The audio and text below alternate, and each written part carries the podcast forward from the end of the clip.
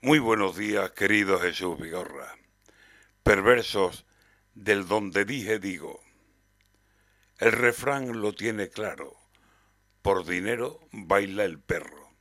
Y en política, ¿por qué bailan algunos, maestro? Por no perder el poder, por ejemplo. Porque no se les escapen ni el cargo ni los dineros, la relevancia social. Estar en el retortero, disfrutar de beneficios, tener el camino abierto, recibir adoración y lo que es peor, creérselo. El salario por lo pronto sube a mil ochenta euros, que necesitan tener de su parte a mucho pueblo. Si salen, verán qué hacen, si no, vaya al maestro armero. Y siempre tienen excusas para explicar lo que han hecho.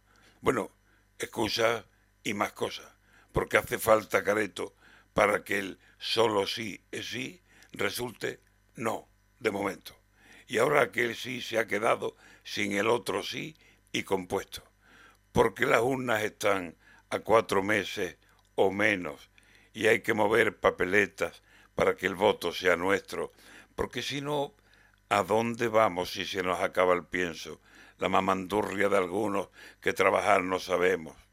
Suben el salario mínimo y estos suben el subsuelo con tal de seguir ganando, con tal de ganar adeptos.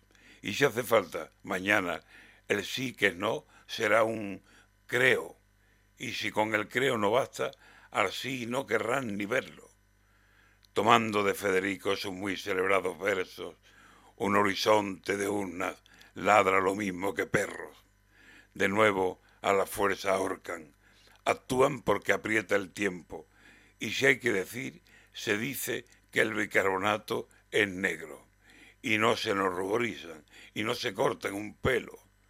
Todo por amor a España, todo por servir al pueblo, es posible, pero aquí, sonando en el refranero, hay palabras que no olvido. Por dinero baila el perro.